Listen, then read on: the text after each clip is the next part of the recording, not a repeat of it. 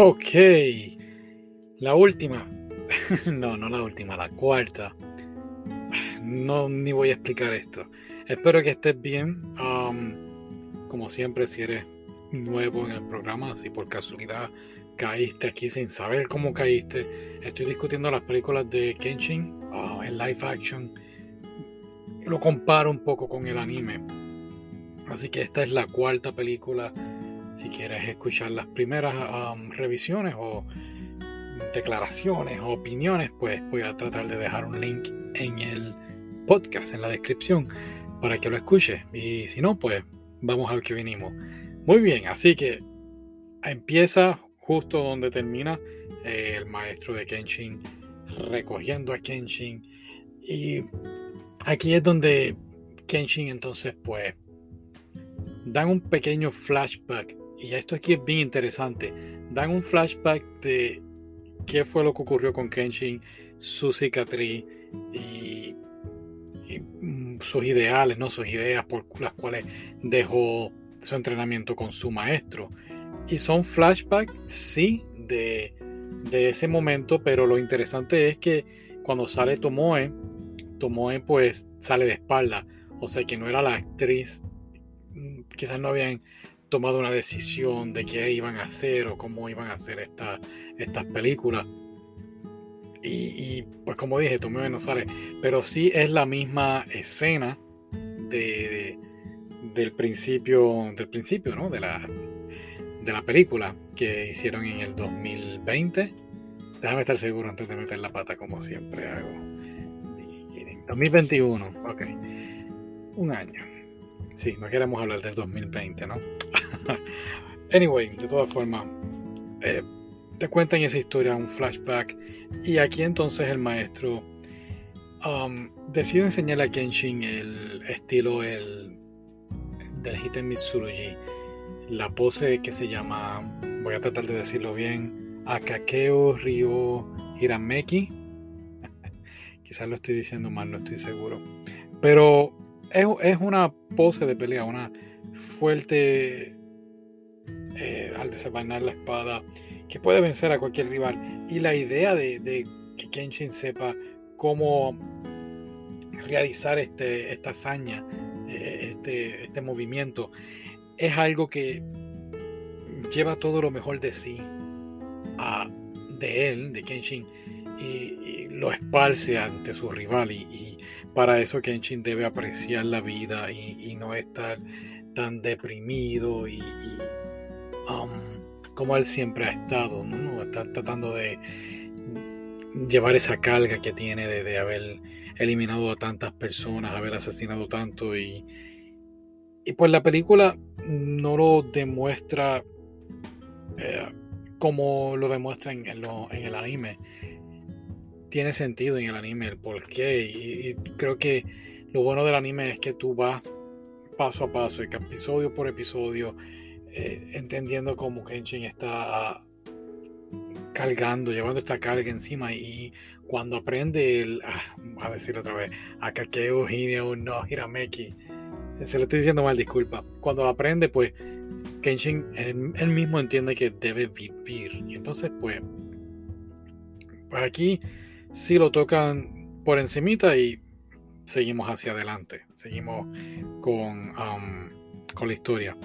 Claro, Kaoru está desaparecida, está perdida. Recordemos que en la película pasada eh, cayó al agua y no sabemos nada de Kaoru. Kenshin se lanzó al agua en busca de ella y pues se separaron. Y, pero Kaoru está, spoiler, ¿no? Kaoru está viva, está bien.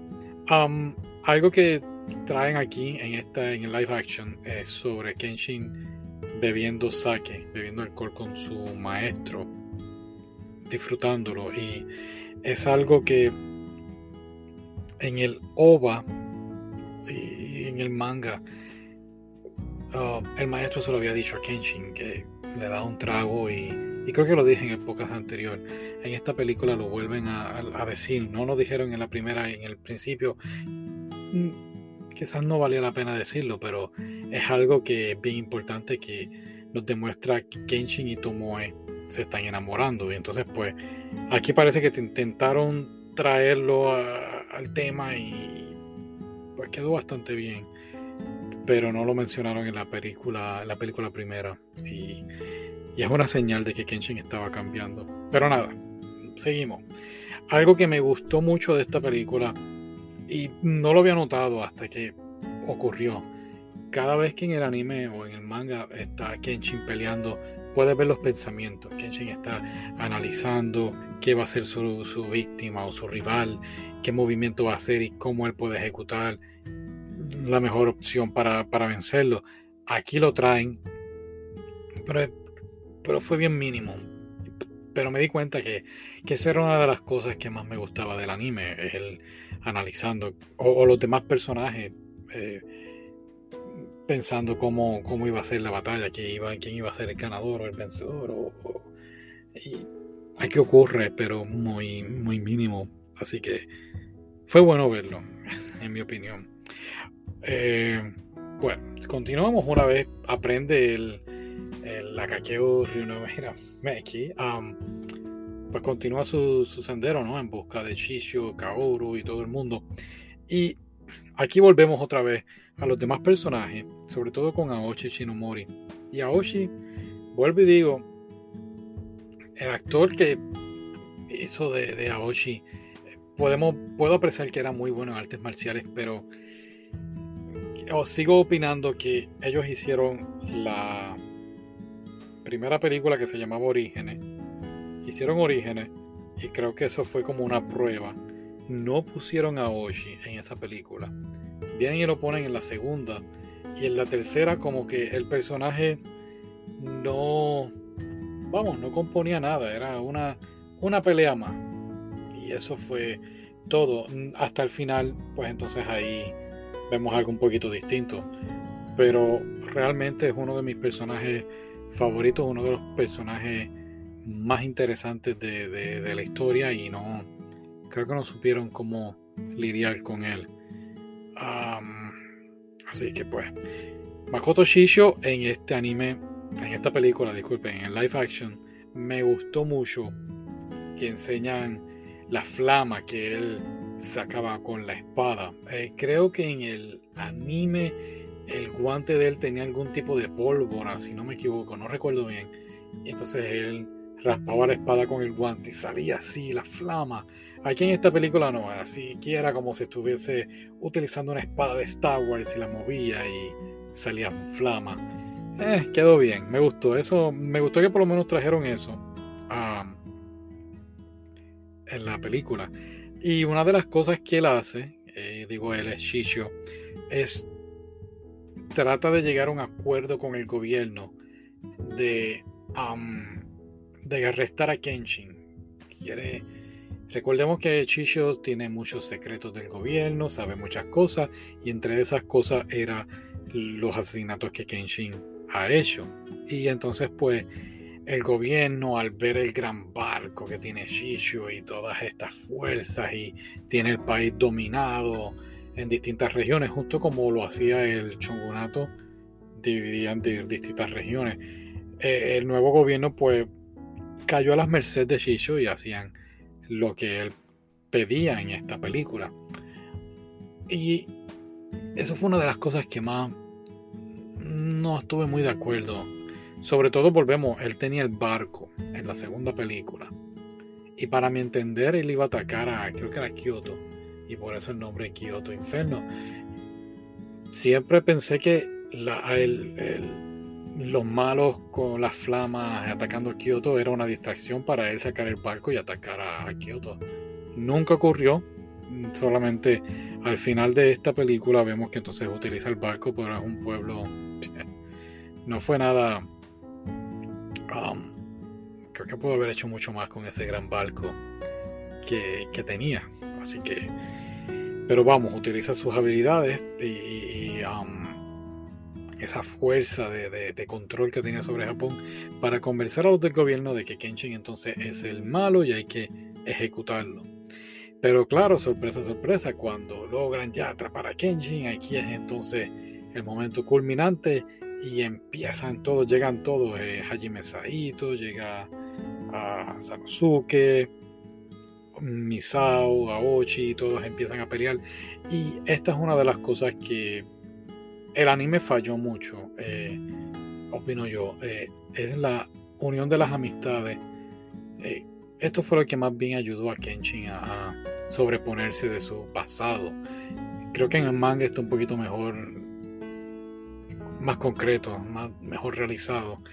En el anime sí superficial, pero aquí en esta película estuvo un poquito mejor e inclusive se lo dicen, estamos juntos y vamos a la batalla y la, la, la y pues van allí entonces a la acción.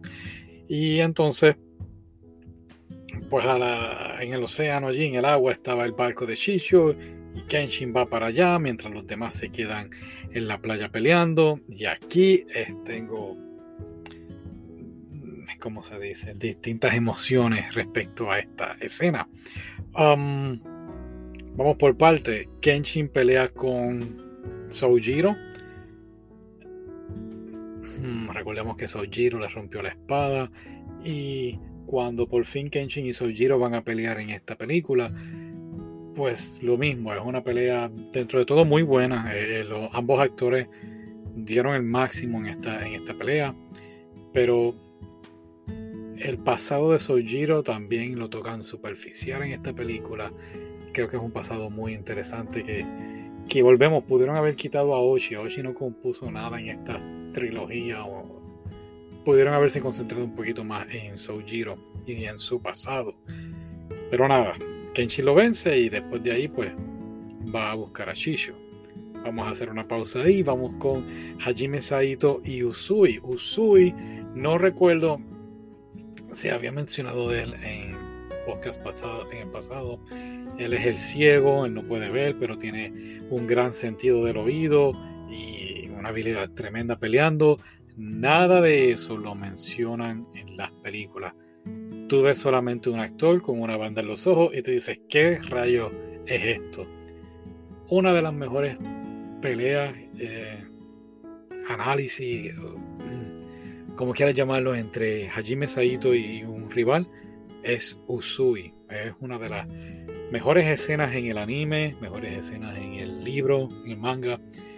Y en esta película lo que han hecho es una barbaridad. Que aunque cuando iban a pelear, por fin se encuentran, y todo esto fue en la playa, cuando por fin iban a pelear, que tú dices, wow, aquí viene no me han dicho quién rayo es Usui. Y creo que el nombre ni lo mencionan. Pero tú sabes que van a pelear. Y tú dices, aquí, este es el momento. Ah, y de repente viene Hajime Saito y ¡bah! lo mató. Y se acabó. Una escena, yo creo que de 10 segundos. Volvemos, una de las mejores peleas. Puedes buscarla en internet.